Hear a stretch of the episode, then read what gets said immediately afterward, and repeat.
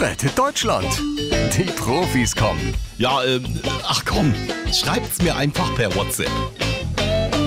Moin, ihr Umweltplaketten. Sag mal, die Baerbock schuldet mir noch 1,20 Euro, weil ich ihr letztens eine Schokomilch in der Kantine ausgelegt habe. Und jetzt will sie mir die Kohle in CO2-Zertifikaten zurückzahlen. Das ist ja wohl der Gipfel. Olaf Scholz schreibt. Wieso ist die Annalena denn beim Gipfel?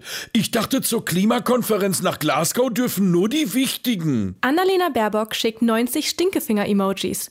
Gerhard Schröder schreibt. Kakaoschulden in CO2-Zertifikaten zurückzahlen? das ist ja mal geil. Angie, lass bloß die Finger von dem Scheiß. Und dann hau jetzt endlich mal in Berlin in den Sack und komm nach Russland. Hier gibt's kein CO2. Armin Laschet schreibt. Ich glaube, diese Zertifikate sind so eine Art Kryptowährung. Sowas wie Bitcoin. Och, Armin, du hast ja mal wieder gar keine Ahnung.